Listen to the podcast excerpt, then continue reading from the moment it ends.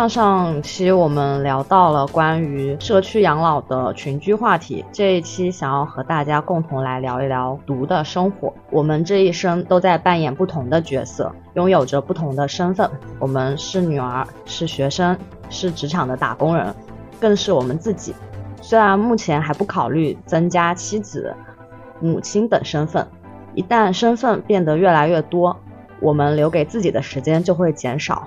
我们想要在为数不多和自己相处的时间里，尽情的享受当下，在这拥挤的世间体会更多独处的美好。大家好，欢迎来到聚餐之前。今天是闲聊趴，我是今年刚开始独居生活的蟹王宝。大家好，我是独居两年了的小白。我是累计独居时间五年的木木。我是从未独居过的水滴。那现在看来，只有我是没有独居过。你们三个人都已经开始了自己的独居生活，就我很好奇，我想知道你们是从最开始就是奔着说我就是要一个人生活，所以选择了独居，还是说因为在集体生活中，嗯，有了一些不愉快或者说不便，才被迫选择的独居呢？我是一开始就是独居的，因为我不喜欢集体生活，我是很需要自己小环境的人。也不知道算不算被迫，当时只是想尽快的远离我的原生家庭，然后就直接逃出来了，就没有想那么多。当时就只有一个念头，我就想一个人待着，然后从那个开始就到现在就开就一直在独居。我之前有跟我朋友合租过，哎，但是我感觉，嗯，再好的朋友呢，我跟他有产生家务上面的矛盾，因为我个人我这个人比较懒，他稍微勤快一点。然后再加上后来，呃，我们两个人的人生方向不太一样了，所以我就选择开始独居生活。其实对我来说，我感觉独居是我一种空间上的自由，我不用跟别人再去共享任何的空间了，这样挺舒适的，这样也挺好的。哦，我之前就也听说过，说嗯，跟好朋友独居，以及跟好朋友一起出去旅行，都很有可能就是会，嗯，对对对，就是检验非常容易出矛盾。是的。就不是非常好的朋友是不能干这两件事情。那我还想知道，你们就是因为对于我来讲，我没有独居过嘛，所以我对独居会有很多的那种担心。就比如我觉得说你要一个人去处理生活中的大大小小的琐事，然后你一个人住，嗯，就是我会害怕自己会适应不好。所以我想着你们是一开始就就非常的自如的适应了独居生活，还是说有经历一个过程，到现在就是慢慢适应？首先我觉得啊，你一个人住，你一个人要处理什么？水电煤气这些东西是没有任何难度的，是现在很方便的。对我办网线也是自己跑过去办的，然后我什么水电什么全都是自己弄的，除非你家具家电坏了，你需要房东过来处理一下，其实没有太大的不方便。但是你说到，嗯，如果说要处理一个人独居的孤独感的话，我其实到现在还没有适应。就尽管我已经独居了五年五年的时间。但我有时候还是会觉得说感到非常的孤单，还有冷清，因为我自己是有很长一段时间都是集体生活的，我是非常喜欢像《老友记》里面的那种生活，就是和朋友和爱人都住在一起，所以我觉得以后如果有机会可以和好朋友做邻居，我觉得是最好的，就可以互相蹭饭。我我是我在大学里住宿舍的时候就就想象。自己的独居生活想象了很久，刚搬过来的时候，因为要自己扛行李什么的，稍微有一点点麻烦吧。但是住了大概一两个月，我发现它比我想象的还要快乐，过于快乐了，就是 太快乐了。还有一个就是独居之前，你肯定是要搬家嘛。呃，我一开始是在那个什么五八还是哪里订的那种货拉拉之类的，但是。我建议是不要从那两个平台，因为我找自如，对我找的是自如，还有另外一个叫什么叫什么蓝犀牛，我看杭州这边也也挺多推荐的，就是自如或者蓝犀牛这两个平台可以考虑一下，因为里面的师傅人真的很好，他把你所有的东西，呃，全部扛在自己，因为我当时是住的那个是电梯啊不楼梯房，然后他把我所有东西都扛在肩上，他一次扛好几个，然后就感觉。因为他们可能是练过的吧，是用的那种巧劲，就可以把东西给搬下去。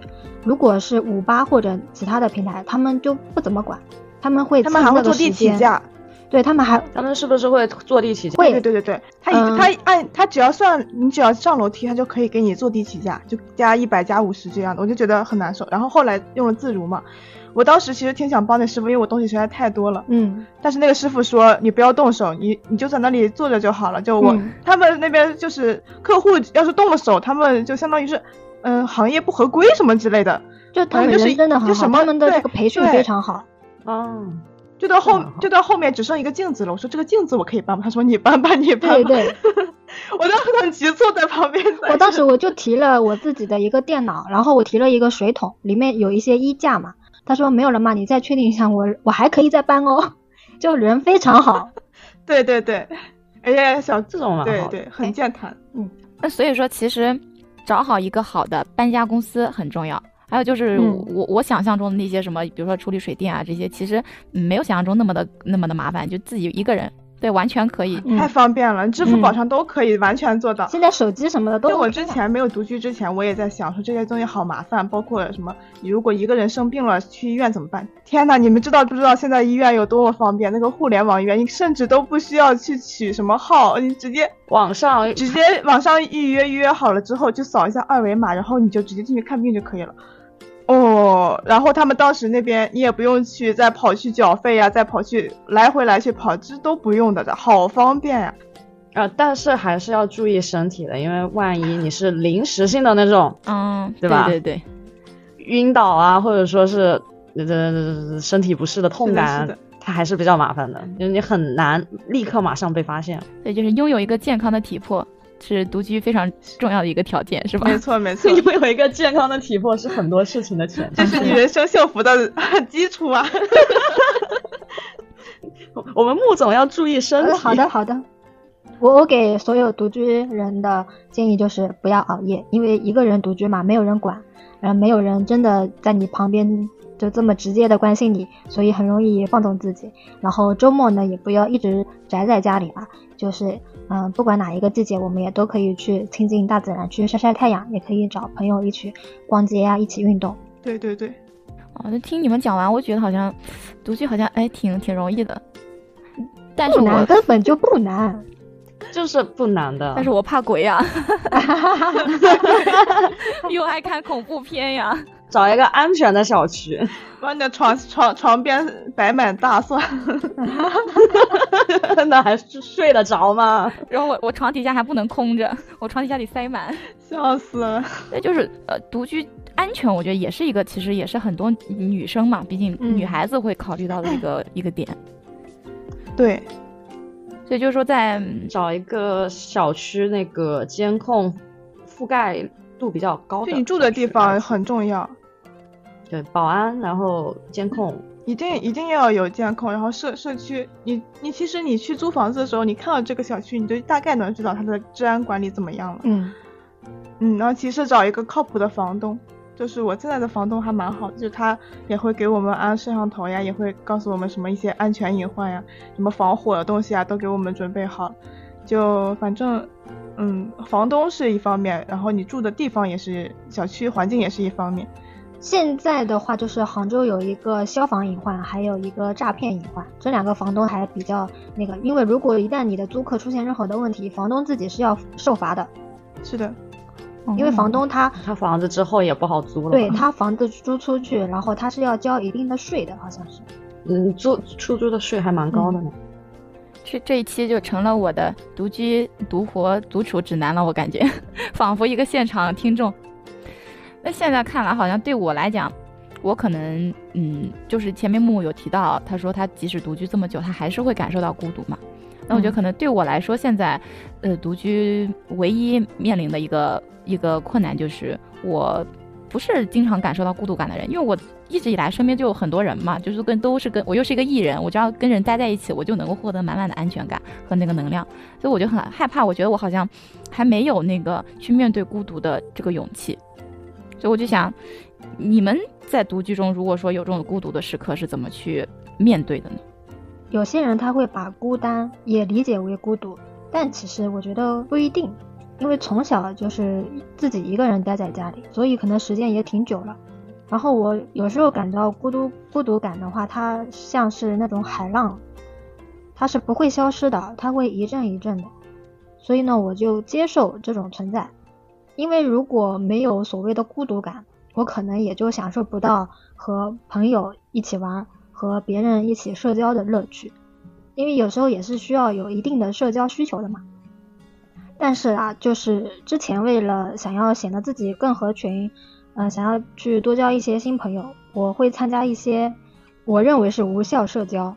就那些人，他不是我的朋友。我去的时候呢，我就告诉自己啊，不要社恐，你去练一下胆，你去和陌生人玩一玩。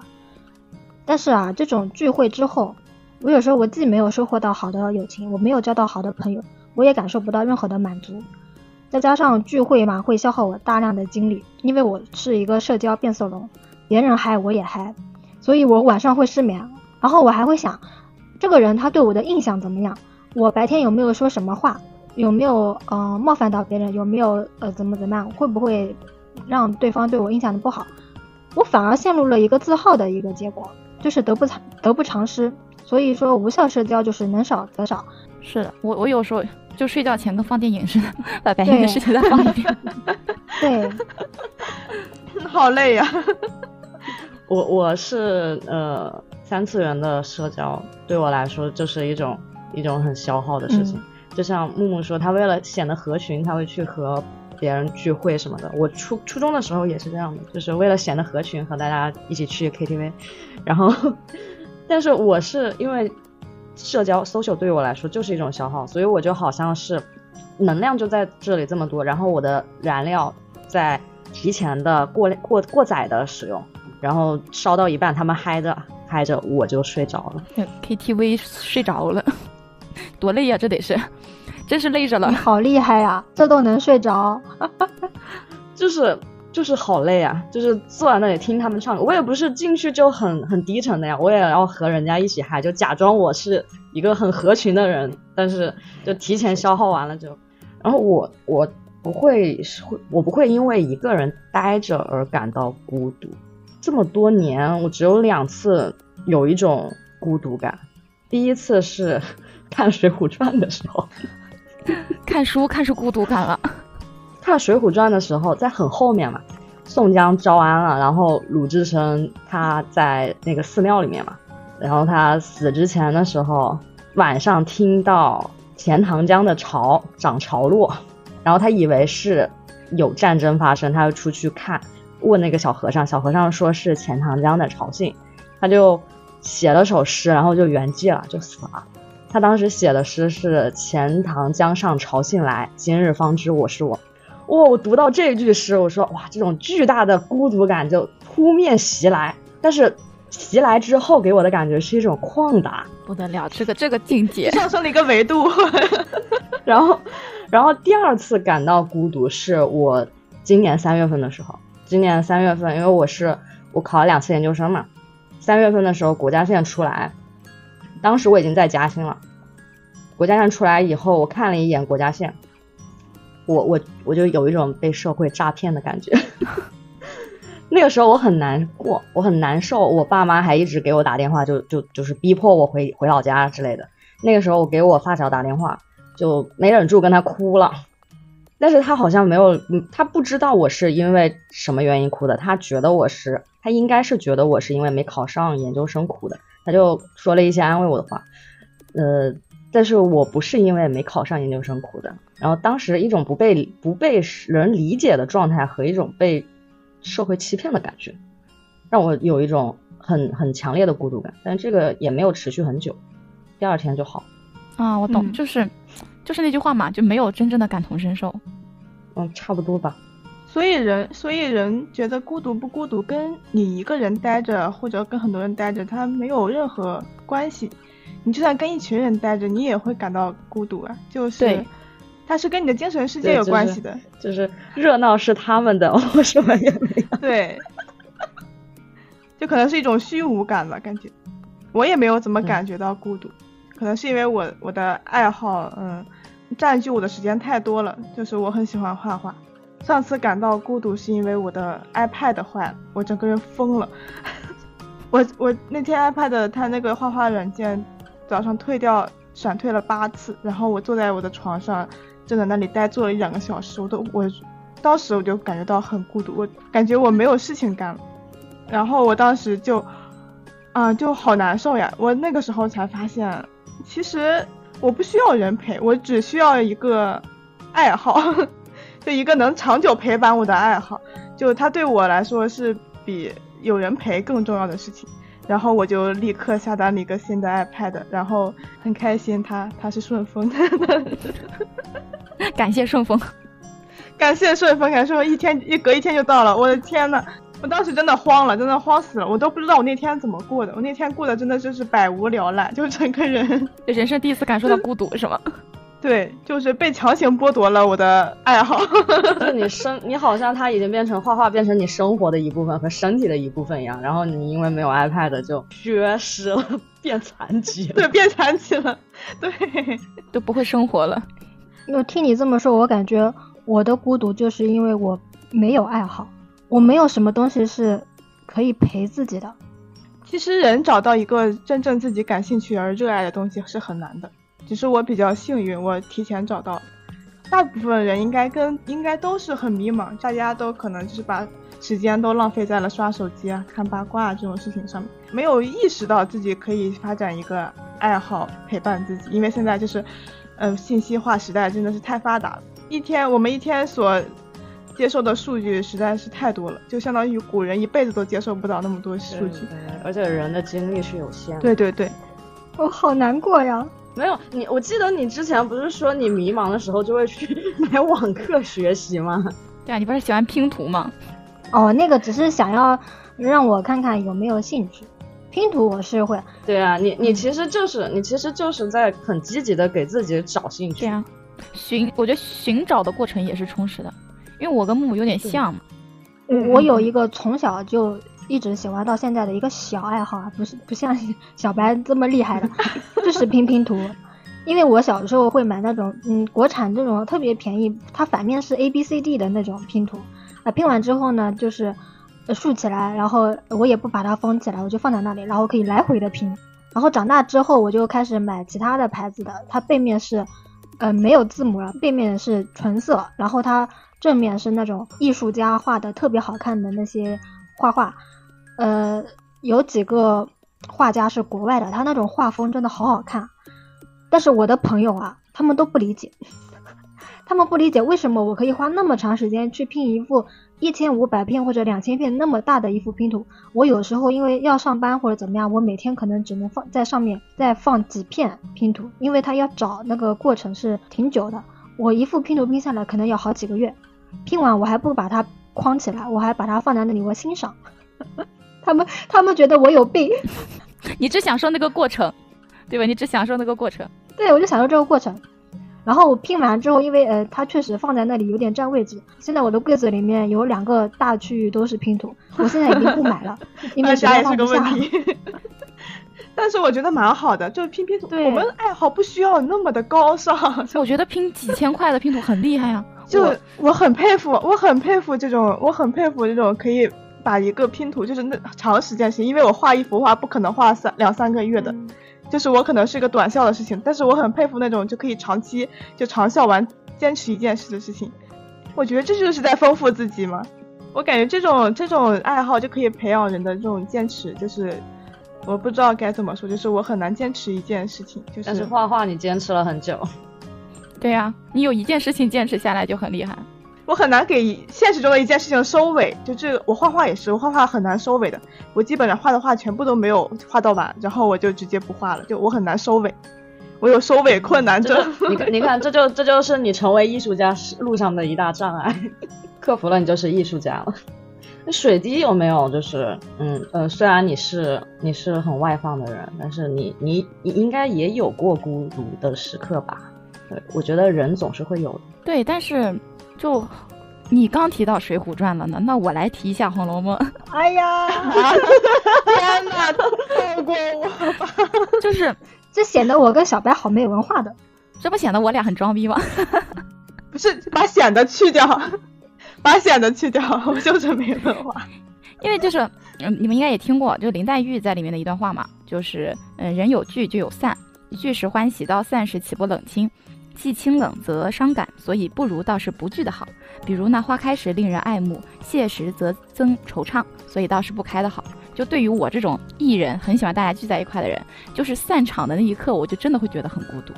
我就会，就比如朋友们聚在一起，我就很想，其实大家好像该聊的都聊完了，已经聊得差不多了，但我就是会想说把这个离开的时间拖得晚一点，就是拖得尽量能再晚一点，好像就是不愿意离开，因为我会觉得大家都走的那一刻，就会让我感受到一个很大的一个嗯落落寞感，就这我这是我最经常感受到的孤独。然后还有一个是，我很喜欢席慕容的一首诗里面的一句话。我孤独的投身在人群中，人群投以我孤独，因为我有时候也会走在路上，比如说我，就比如我去兼职很晚了，我回回回家，我走在路上，我看到人来人往，我就就是可能脑子里也跟跟其他人不一样吧，我就会开始想象，我说这些人他们都去哪里了？他们是不是要回家？他们回家会不会有热的饭菜等着他们呢？就是我就会觉得。每个人都是一个独立的个体，我不懂，我不知道他们的人生，他们也不知道我的人生，好像大家就这么就这么擦肩而过，然后也不会再有第二次擦肩。可能我在那个时候会觉得孤独，就很奇怪的种孤独吧。对我就会觉得我们一直遇到那么多人，但是我们都不知道很多人，我们其实即使跟他擦肩过，我们也不知道，我不知道他的人生是什么样的，他也不知道我的人生是什么样的。就那一刻，我会觉得每个人真的就只是一个独立的个体，彼此都是间隔开的，就。对，就像是一个小圈一个小圈，大家彼此都不知道彼此的人生。我会有突然有这种孤，就是就是人生来就是孤独的嘛，人要孤独的生，然后孤独的死。对，就怎么面对孤独是就是一件非常重要的事情，就怎么跟自己当朋友，怎么怎么跟自己相处。靠拜靠拜靠拜，爱自己。对，但我我的这种孤独感吧，就挺莫名其妙的，就感觉是我自己增加给我自己的。那样很正常，正常。就是就是怎么讲？之前我跟我朋友在一块儿的时候，那个突然变，就是气气温骤降的时候，变天的时候，然后他突然说什么，说什么那个就是关于秋风萧瑟之类的。我说，嗯，秋风萧瑟有一句有一句诗，可是叫我言秋日胜春朝呢。对，自古逢秋悲寂寥，刘禹锡的。其实现在也是有啊，就是现在冬天来了嘛，就是有一种东西叫做季节性抑郁。嗯。我感觉我就有点季节性抑郁，我在春天和秋天都会有点，就莫名其妙。因为日日光时照时间短了嘛，人对人还是要晒太阳的。好的 好的，当个向日葵。好的，啊，出去多走走。对，没错，自己去逛逛公园也是蛮好的。是的。对了，说到这里，我想推荐一个纪录片，因为我确实没有什么具体的排解孤独的方式，因为我的孤独感来的突然，走的也突然，反正。但我最近看了一个。纪录片叫《孤岛之歌》，它讲述的是五个独自生活的女性的故事，就讲了五种不同的生活呃状态。然后它是也是五五个不不同年龄的，就是三十岁的宝妹，她在农村租了一个小院子，她说孤独是个好东西；而五十岁的雪梅，她想要好好爱一场；七十八岁的福儿觉得人生能活着就是幸福；四十四岁的塔提安娜说爱就是你需要我时我就在那里。三十四岁的公昭说：“音乐是我跟世界打交道的方式。”就这五位女性，她们都在孤独中找到了自己的路，在孤独中不断探索自己的内心，使之更加丰盈。就她们都跟自己的孤独感就很好的，就是，嗯，怎么说呢？仿佛是和解了，也不能算是和解。就她们相处的很好，然后在自己的孤独中活得很快乐。就我觉得，嗯，感兴趣的朋友可以去看一看。就对我来说，还是挺有帮助的。好的，你讲这个纪录片啊，我就想到。我之前非常非常喜欢的一个日本电影，就那个小森林。哦，那个我你们看过吗？看过，因为他种地啊，我这么有名，翻拍了呢都。太喜欢种地了。他一个人住在乡下的木屋里面，然后春夏秋冬按照季节来做各种各样的农活，吃当地最应季的食物。然后他还有朋友在住在村子里嘛，有时候也可以串串门。一个人就过得非常的充盈惬意，而且就是那种，哎，可能日本电影它就是有那种氛围感，就是让你觉得啊，岁月静好，很慢，对，就就有一种慢生活的感觉。哎，对，说到慢生活，我之前有在小红书上刷到过一个女孩子去鹤岗去鹤岗买房子，我知道，我知道，就那个花了十万块钱搬到鹤岗，五万吧。我听了一期采访她的那个播客嘛，她真的很厉害，她年纪也挺小的，一个人背着行李，带了五只猫，坐着火车来到了鹤岗，花了几万块钱买了一套房，然后我当时听的时候，我听到他说鹤岗在黑龙江，我想说也没有很远吧。然后我打开地图一看，我的天呐，鹤岗也太远了，已经到边境了。哇，他他马上就要出国了，怎么这么远？他好有勇气啊，因为他从一个南南方城市跑到那么远的边境，在北方，他同时也跟自己的原生家庭做了一定的切割嘛。我觉得他真的非常非常的独立，他那种独处的生活。真的是完完全全是人格上的独立，我觉得太佩服他了，我也挺羡慕他的。嗯，而且他那他跟那个主持人之间的交流也让我产生了非常多的感动。他的声音就给人一种很温柔又坚定的感觉。嗯，而且他还有五只猫。对，五只猫，也有五只猫。人生赢家，人生赢家。养猫真的是一个很很适合独居的事情。到时候把那一期播客，那个那个播客的名字叫《下楼散步》，然后到时候放在 show notes 里面，大家感兴趣可以去听一下，我真的非常非常推荐。我之前听了一期梁永安的播客，叫做《嗯追求独处的年代，我们如何拥有高质量的孤独》，然后我听完之后我就很受启发的，我觉得这期播客蛮好，也很推荐大家去听一下。嗯，对于我来说，就是他是我好的独处，他首先要是愉悦的，就我一定要感受到嗯开心，就嗯创造的快乐、阅读的快乐、欣赏大自然和艺术的快乐，或者是那种无所事事的闲暇的快乐都可以。这些快乐都不是独立的，它是嗯互通的。嗯，我在独处的时候，就是我最放松的时候。也是我效率最高的时候，就是在没有外界打扰我的情况下，我就可以忘记时间，然后我就可以专注的从一个灵感，然后想想到无数个灵感，就像放烟花一样，就脑子里在放烟花，就这个过程就是我人生幸福的来源。我不我不一定把这些烟花都变成现实生中的东西，我创作出来也不一定。我已经我就是享受这个过程，我觉得这已经。很能满足我的精神世界了。水滴说，在《孤岛之歌》里，这个五个女性找到了自己的路，白也找到了，而且对，就是羡慕你。你这种状态，不是人人都可以有的，这就是心流嘛。我我可能，我可能就是天赋异禀吧。但是我觉得，就是当一个人充分享受孤独的时候，就是他一定是创造了一片属于自己的后花园。就我也希望大家把自己的后花园也建起来，就不要每天拿 拿百草枯滴滴卫星浇灌它。不要再刷短视频了，对我自己说，也被也对大家说。其实我我觉得我现在还是不能太接受人生就是平静是常态的，就我还是希望我的人生就是波澜多一点，就我受不了太平静的生活，总喜欢折腾点东西。所以对我来说，独处的时间就它又又少，但它又很宝贵。就是那我那一点点珍贵的独处的时间，就是可以让我就是卸下很多嗯面具吧，社交当中的。就是虽然说我是一个很外放、很喜欢 social 的人，但是呢，也免不了遇到一些场景场合是你其实你不不喜欢，你遇到的人也不喜欢，但是你又没有办法，你好像总会有一个人设在那里，就你不能轻易去打破它。但是独处的时候，就是给你一个时间，让你去面对一个真实的自己，就完完全全就做自己。这个自己，你你可能也不一定能够接受。就是我觉得，对于我来说，接受一个真实的自己不是那么容易的。我也是，这了近几年，我才慢慢接受真实自己的。我对自己是有很多的不满的。我记得以前，嗯，我的我三姨她不知道怎么突然有段时间去当了什么鼓励师，然后她就拿我们当实验，她说你。来说十个你的优点，还有十个你的缺点，然后我叭叭叭缺点我马上就能说出来，但是我甚至十个都不够。但是当我说自己优点的时候，我就好像怎么都凑不到十个，就我其实是会对自己很不满意的。所以在独处的时候，我我我就是通过独处，我要去嗯接受一个真实的自己嘛，就。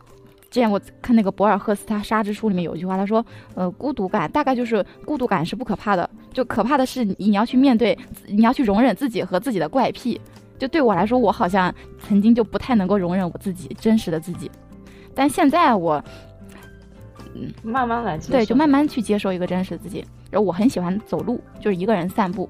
就我其实也喜欢跟别人一起散步，但你跟别人一起散步的时候，你多多少少你的心思总要会在别人身上。然后你的步伐，你走路的速度，你也要去配合你身边那个人。对，那你当你自己一个人走的时候，你就走走停停，想停就停，想走就走，就很自由自在。因为就是 走路就让人觉得脚踏实地嘛，就很很踏实那个感觉。这就是我。嗯，之前听一个心理学家说，就是你人人如果你出现了呃焦虑啊、抑郁的情况，你没有办法排解的时候，你就出去出门走，快走，什么都不要想，你没有目的地，你就直接一直往前走就是没有目的的走，这很快乐。对对，就就这样就可以就可以缓解你你的你的你的注意力就会被你身边的什么人事物啊、风景啊就被就被他们分散掉，然后你你的整个你内内在的情绪也就会被缓解掉，你。有的时候你独处的时候就太 focus 到自己身上之后，你可能就会往一些很奇怪的点上 focus，然后然后你整个人就就走偏了。对，就漫无目的的走，就真的，但对我来讲就太快乐了。我我认为的好的独处就是我，因为我也没有什么呃像白那样很厉害的爱好，可以做产出之类的。我就是单纯的觉得独处对于我来说是一种充电。我只要在做我当下想做的事情，我能够享受我的这个这段时光，不管我是在打游戏，还是在看书，还是就是单纯的躺着，我都觉得这是一个挺好的状态。我不需要说很要求自己一定要在这这种独处中创作出什么东西来，也不需呃也也不能说我一定要就是一个人待着我就要很颓靡的状态。我好羡慕这种状态，就是好的独处，在我这里就是休息好。因为我我我时常在休休息了一天之后，我就会反思我今天到底干了些啥。啊天呐，为什么要这么对自己啊？天呐，我之前我之前看到哪个成功人士，他把自己的时间就每天的时间表按十五小十五分钟来一个区块来进行安排工作，我觉得疯了。然后我当时看网上很多人拿时间轴手账本来做生活记录。然后我也蠢蠢欲动，我就跟着记了几个星期啊。回头一看，我一翻我的手账本，我的天呐，全是空白。我当时都嗯，对对自己有点失望。但是后来呢，我都觉得说，哪里来的那么多事情要做呀？那每天你做几个事情，做几个正经事儿不就够了吗？我要去晒太阳，我要去看蓝天白云的。所以有些时间你就是可以去浪费的。对，就是要心安理得的去浪费。嗯。就是，就是这个时光，它是这样的，你你你不心安理得的，那你就是浪费；你是心安理得的，你就不算浪费。就嗯，有些时间是需要浪费的，就比如说晒太阳的时间，嗯，像这种对嗯身心啊有点帮助的，我觉得让你的心灵有点成长的，比如说像画画啊，或者说嗯做哪怕是做做家务，这块时间也我觉得就慢慢做，你就扫地你就慢慢扫。我觉得都挺好的，但是我有我有一个问题，就是我独处我会浪我会浪费很多时间刷手机刷呃电视剧，然后有时候也会玩游戏，然后等我回过头来，我发现其实这并不能叫做浪费时间，这只是我在虚度时间。就这块时间，我并没有让自己呃获得更好的休息，也没有让我获得任何的呃能力的能力上的提升，根本就没有。那你甚至没有满足感吗？没有满足。就是一寸光阴一寸金啊！我我浪费了多少金？你们会觉得说浪费时间和虚度时间这两个对于你们来说有概念上的不一样？我在我这里就看来差不多。对我主要是 专注到，就我有的时候会一直发呆，就是一直坐在那里发呆。就我不知道这算是浪费时间还是虚度时间。他他是有心流了，就是我们追求的东西是人家的常态呀。啊。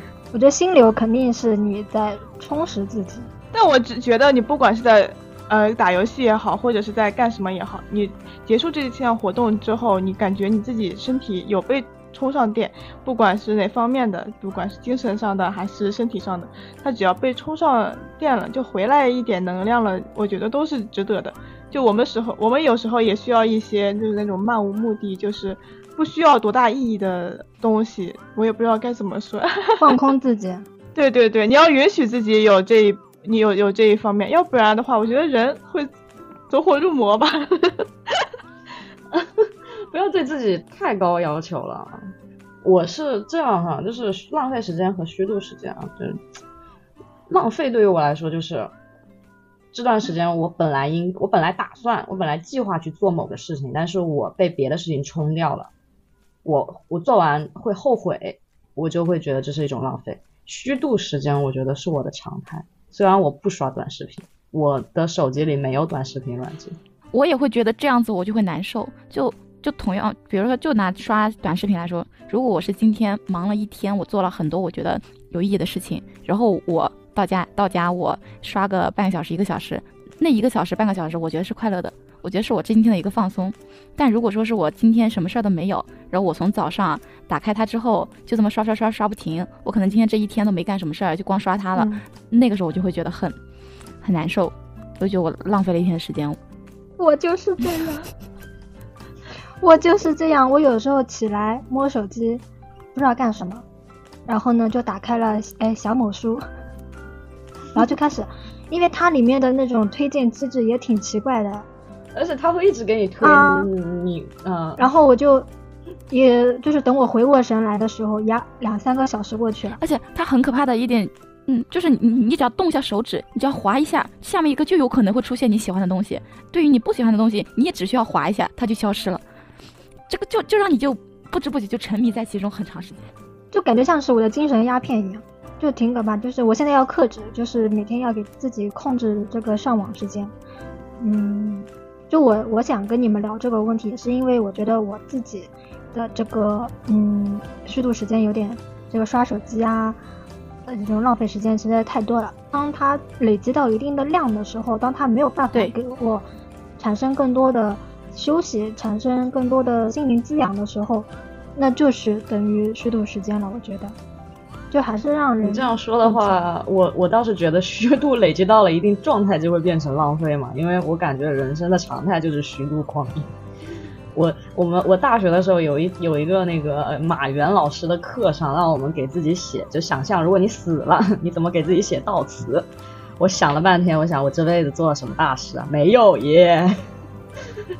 然后我就想，哇，原来我就是你看保尔柯察金对吧？他写那个钢铁怎么炼成的时候，他写什么人人就虚度光阴，什么回忆过往之类之类。我说啊，回忆过往，我就我就是在虚度呀，我没有不虚度哎。你们，我发现了，你们读读读这么多书的人，就是有一个通病，你们太复杂了。就心流这个东西，你们之前没告诉我时候，我都不知道这什么东西，你知道吗？就你们不要追求一个东西，你们就有一点点太，有点太就是追求一种形式了，没有必要想这么复杂的人生就是。我做什么事情都要不是意义，是你不要上纲上线。就是你看到什么东西，你看到别人这个样子啊，那你也想这个样子；看到别人这样子啊，你也想那个样子。啊，没有必要的，你要做自己啊！你要你做你自己才是最重要的。你想想你你你想想你自己做什么事情，你就是对最开心，就就不要搞这种我听不懂的东西。然后我之前呢，嗯，去年的时候看了一个美，你看了一个日剧，叫做《独活女子的推荐》。那里面女主角就是她一个人独自去自己喜欢的地方参加喜欢的活动，这个叫做独活生活，独自活动。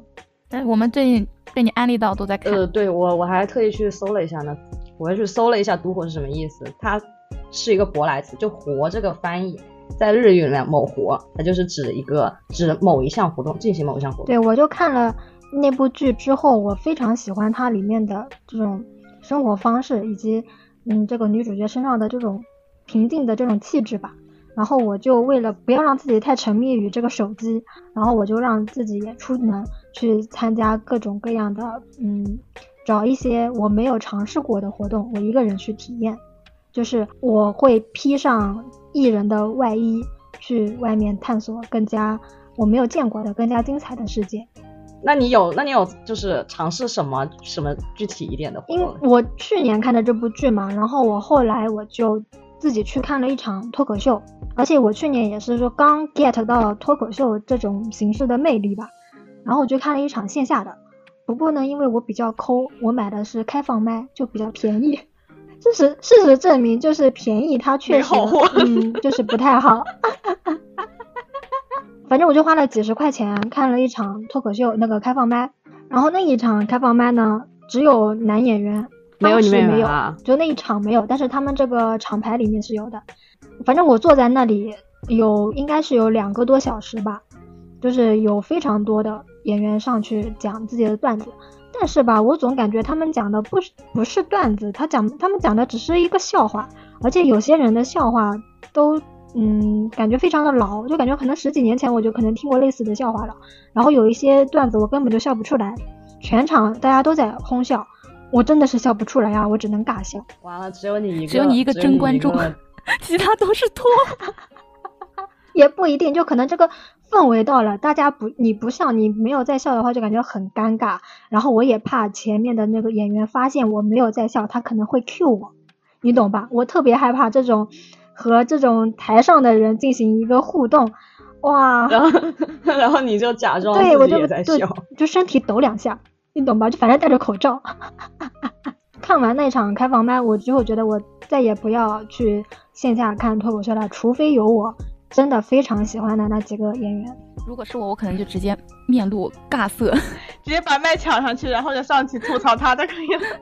我天呐，我听听他们讲那些很无聊的笑话的时候，我那一刻我真的是非常有表达欲，就非常想要吐槽他们。后来我也就是一个人有去过那种专门给一个人吃饭的那种烤肉店，还有火锅店，但是我后来想要再去的时候，他们都倒闭了。就咱咱就是说，咱们社会能不能开多开一点这种给一个人吃饭的这种餐厅啊？我真的是非常需要，就很舒适又很好吃。等我过了一段时间去的时候，哎，没了，好难过。那是不是也说明其实还是很多人他还是不太能够接受一个人这种出门吃饭的这个活动？嗯，我觉得是，就我们社会文化里就没有这种东西。我我也不知道该怎么说，就是我。我我是一个人去吃饭，他总是有很很多问题在的。一个是说，就量的问题啊，就我这个也想吃，那个也想吃，但是我一个人是没法吃那么多的。但而而且就是，就尤其是中餐嘛，除了吃快餐店，嗯之外，你想要一个人去吃中餐，好像也没有太多的选择。对，好像我们无法一个人去吃炒菜。就你去吃炒菜的话，你就点一个菜吗？好像不太好吧？你点两个菜吗？你吃不完呀。对。然后如果你要想就是吃到一半，你说我中途去离开一下，去上个厕所什么的，回来收口了。对，很很容很容易遇到这种问题，因为我是个北方人嘛，沉迷于麻辣烫。我只要没有事，我只要不知道吃什么，我就会去吃麻辣烫。然后我就是一个非常对对我的嗯蘸料。非常有研究的人，就是我蘸料是天下第一好吃的，就不不接受反驳。然后我就很，我去调小料的时候，我就很怕我的饭呀、我的物品啊就被，因为发生过很多这样事情，就是我去调草料，调调我回来之后发现我桌子空了，然后我就开始放东西在桌子上，我放了一瓶水啊被收走了，然后放了一把雨伞啊被收走了，到最后我整个直接把整个包都扔在那里，就。我们国家，我们社会就没有这种，他会觉得那是你落落在那儿的，而不是说你暂时离开。他大家还是不习惯于，就是有人会一个人出来吃饭。哎，那那我们就是呃，除了木木以外，就是大家就没有什么独自行动的经历了吗？我的独自行动的经历要追溯到我的 读书时期，追溯到我的中学时代。就我在高二的时候，就一个人去了去了出了趟省去旅行了。就当时是为什么呢？是我在。因为我之前也讲过，我们家是从小到大，我家里肯定是有人在的，我从来都不用带家门钥匙，以至于我现在经常忘带钥匙，因为我就没有这个需求，家里肯定是有人在的。然后我在中学的时候，我读到一篇英语阅读，它里面讲到了，强调了独处对一个人的重要性。然后那一刻我就幡然醒悟，我说没错，我就很需要独处，我也需要去一个一个人的时间去做一些事情。然后当时又看到一篇，我不知道你们有没有学过那个课文，叫做《乌塔》，就讲一个十四岁的女孩，叫乌塔的女孩，她独自一个人就是游历欧洲。然后当时我就大受震撼，我说她十四岁就自己一个人游历欧洲，那我高低中国还是可以游一游的吧？所以我就就去了，大家就去玩，然后还还住了青旅。在我就是拿起行李箱，我就是走出家门，我要去车站那一瞬间，就觉得自由这两个字突然它就具体了，它就变得具象了。在我呼吸的空气里，仿佛都充满着“自由”两个字。虽虽然说我平时好像也没有不自由，但是那一刻你感受到的是你，啊，跟你在你身上所连接的那些线啊，你跟你家人的关系啊，你跟你朋友们的那种，就是你我跟我这个家庭的连接，好像那一刻暂时的断开了，我就完全就不是一个牵着线的风筝了，我是个断了线的风筝，脱缰野马。是的，然后我就去去住青旅，然后在住青旅的时候，我很搞笑，我的床也不会铺，我都不知道青旅要自己铺床，就还是 你青旅还要自己带拖鞋呢。然后我当时，对，我不是，我当时住的是是一个小阁楼，就没有上下铺，但也是好几张床。但是就是虽然说是一个人的活动，但你好像在你你选择一个人的情况下，你好像被迫的，有时候也不能说被迫吧，他就是有这样的机缘让你去认识一个陌生的人。我当时就是我隔壁床的一个姐姐，她是比我晚住进去的。我那天玩玩玩了一天，嗯，我回到那个房间，然后发现来了新的那个就就就室友，我的室友。然后我跟他不认识，但我们突然就聊起来了，然后就仿佛是几十就是好几年的那种老朋友一样，我们聊得很畅快，聊了两三个小时，就。仿就没有任何的障碍，就大家就聊非常的投机。我们后来还约着第二天约着去一起去景点，但我们也不是说一起逛，我们只是说一起到那儿，然后各各逛各的。然后后来我跟这个姐姐也也没有再联系了，就是这种这种友情就很奇妙，它只是在当时的那样的特定的场景下，我们建立了这样的联系，但是此后我们好像也不会再去把它延续下去。对，但是你每每回想的时候，它都是你一个很美好的经历。对，因为我是。我经常一个人行动啊，我是一个人吃火锅的人，一个人吃饭就很快乐的事情，就是你永远不需要排队嘛。没错没错，直接拼桌。然后，呃，还有包括说我去旅游也很喜欢一个人去。我以前有跟朋友，还有跟我妈出去旅过游，然后我都不是很喜欢，就最后还是一个人去旅游。嗯，一个人去旅游也不是说很很很很独的那种感觉啊，就好像我这个人很孤僻、很离群，其实也没有。哦，呃，呃我那个独活女子推荐，乌姆是有推荐我们去看的，我去看了，看了它里面不是有一集这个五月女，她去她一个人去动物园，然后就，然后就有人跟她搭话什么的，就说很少，很少有人看到像你这样看一一种动物看那么久的，就观察那么久的，然后也有她自己去攀岩的，就攀内室室内岩的时候，就人家不认识的人给她鼓掌鼓气之类的，就其实这种情况。呃，类似的也有发生在我身上。我大学的时候去去爬华山，那个时候夜夜爬华山嘛，然后我一个人去的，当时就很多人一起，我们也不认识，但我们就莫名其妙的就聊上了天。呃，其实就是大家都不认识，但是大家就是都能聊上天。呃，一个晚上就过得很快乐。对，嗯，这种陌生人的善意就很快乐。其实是你跟朋友一起去的时候，你反而会切断你跟外界的一个联联系。反而反而是因为独自的行动，就是这种所谓的独活，然后认识了更多人，接受到了更多的好意。然后我记得就是当时爬完华山以后，嗯，我们在山顶上面等日出嘛，等日出，人家就问我说，那个明天有什么安排？我说我准备去看一下陕博。他们就说啊，要不一起拼个团吧，我们一起去租一个导游。就是人家会租一个很很很专业的，我们就去闪博，租下来还挺便宜，反正每个人摊就摊了十块，超开心。我们约好，我们一起去，然后还蹭了别人的车。嗯，就是一个人更精彩。我觉得这种就是虽然说是独活吧，就是说所谓独自一个人去喜喜欢的地方参加喜欢的活动，但是并不代表说我跟外界的就是完全的割连的。对，但但但是就是作为女生，我觉得还是强调要注意一下安全。我觉得旅游，我现在，嗯，我还做不到一个人。也不好出去。然后我今年啊，也是哈。然后今年上半年呢，我就找了一个，他全部都是陌生人参加的一个古琴的学习班，就是大概只有四个学生加上一个老师。然后上课的时候，大家氛围还是挺好的，因为都是女生，她们也有群嘛。她们除了古琴，还会参加一些呃中国传统文化的一些雅集课，我有时候也会去听。就是在这种。完全所有人都不认识的情况下，我觉得我还是可以如鱼得水的进行社交的。但如果是那种我一个人去加入一整个团体，我就整个人就不行了，我就很难受。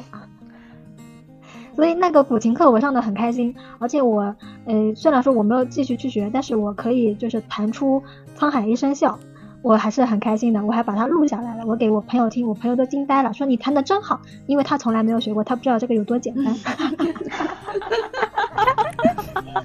来放一段，真的很简单的，就噔噔噔噔噔噔噔噔噔噔噔，对，La So Mi Re Do，嗯，但是很快乐，至少就是一种成就感，就是会让人很快乐。我一个人，我我一个人做的活动太多了，因为我基本上所有活动都是一个人做的。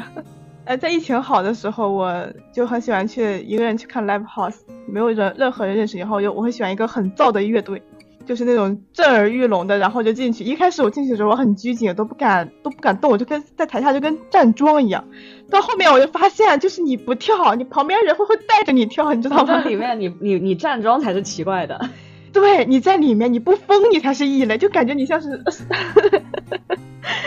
然后我就我就开始放开了，到最后我就开始我就真的是疯狂的喊，我到最后每次看 live house 出来之后，我的嗓子都是哑的。有一次出来之后，我有一个耳朵还是听不见了，就因为喊太大声了。那大家还要保护好自己的嗓子和耳朵。但是在里面就是那些也也有很多女生嘛去嘛，然后就是一切都是都是基本上都是现在看 live house 都是那些零零后啊什么一些，你真的能感受到年轻的活力，你知道吗？他们就是这么，他们就会散发出，他们他们看到陌生人，他们一点都不胆怯，就是新时代的就零零后，我真的很佩服他们进去之后，他们就会扫视一圈，然后就开始搜售了，他们完全不认识，你知道吗？他们就会过来问我，姐姐你今天用了什么香水？我说我用的不是香水，它是啊沐浴露，那 什么牌子的赶紧发我，然后就莫名其妙加了微信，然后他说姐姐你今天真好看，姐姐你个子好高啊。就他们会就是，他们就好像是天生的那种夸夸群，就是每个女孩子都会疯狂的夸另外一个女孩子。她说哇你今天哇你今天穿的好辣呀，你今天是要干什么？就就各种各种莫名其妙，然后就，啊这种快乐真的好容易被传染。就是我，我平时在我跟我认识的人的聚会里都没有接受到过这么多赞美，就是。就是你真的就是要多夸啊，然后我就会反夸回去，我就开始你就你到时你就会发现你拥有了一一双发现美的眼睛了。哇，我我也想交一些零零后的朋友了，他们真的好开放呀，形成一个良性的循环。然后结束之后，他们会有一个那个乐队的那个歌迷群，然后加进去之后，就是真的就是哇，太疯狂了。然后有的时候会加一些旁边妹妹的微信，然后那个妹妹就会发她拍的特别好看的那个照片和录的特别完整的音频发给我，然后问我有没有那首歌单独的音频可以发给她。然后就是虽然以后再也不会见面，但是这种感觉就是让人非常好，就是有一种，其实尤其是这种我们短暂的交汇然后分开的，就是这种节点会让人。印象更深刻，而且更美好，因为你们完全是不认识的，不带任何恶意的，就没有任何目的的，就很好。对，就因为我很喜欢纹身嘛，然后我，然后我一般约纹身师的时候，就是就约那种就是个人纹身师，他们就会在嗯，现在已经是在世界各地了，以前是在 全国各地。他们有一年，他们就会巡巡回全国巡回的，就是纹身巡纹。对，就是如果有地方，对，现在这里有一个地方，就是，呃，如果攒够的人多了，他就会过去就单独就纹一次。但是我就是之前是，嗯，就是有的时候会等不到嘛，我就会直接就去找那个纹身师。某种意义上就算是一种旅行，就一个人就就去另外一个城市找那个纹身师。就很感慨的一点就是，我这些纹身师，因为他是独立纹身师，他有的就没有专门的工作室，他们我就可以直接进到他家里去了。就是你走进一个人的房间，你就能了解到这个人的全部了，你都不需要跟他聊天，你就观察他的四周。就我有一次印象很深刻，就是我去了一个，就是那个纹身师租了一个二小二层楼，一个独栋的别墅。然后他我进去了之后，那一个客厅就整个一个乐队，就一个就一个波西米亚地毯，上面全是吉他、贝斯、鼓，然后音箱，然后旁边就是各种艺术品，然后就是各种画集啊什么之后，我就发现。什么叫斜杠青年？好精彩呀！就我觉得好酷啊！就是他，他也不单单是个纹身师，他会画画，他会弹吉他，他会作作曲，然后他还会，他可能还会干点别的事情，就很容易遇到一些很酷的。你也去学吧，你也兼职吧，你就你就你就白天表面上是一个国企打工人，背地里是个很酷的纹身师，然后也去跟别人组个乐队，把吉他好好弹。哇！然后你也会弹吉他，哇！天哪，都不精，不会画插画的国企打工人不是好纹身师。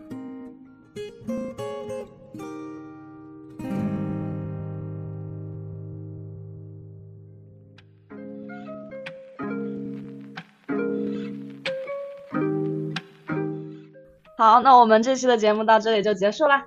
感谢你听到最后的支持，点赞、评论、分享都是我们更新的动力。愿大家都能够找到独处的勇气和独活的乐趣。同时也别忘了关注我们在喜马拉雅、苹果播客、网易云、QQ 音乐、蜻蜓 FM、荔枝播客、汽水以及爱发电上的同名节目。我们下期不见不散，拜拜拜。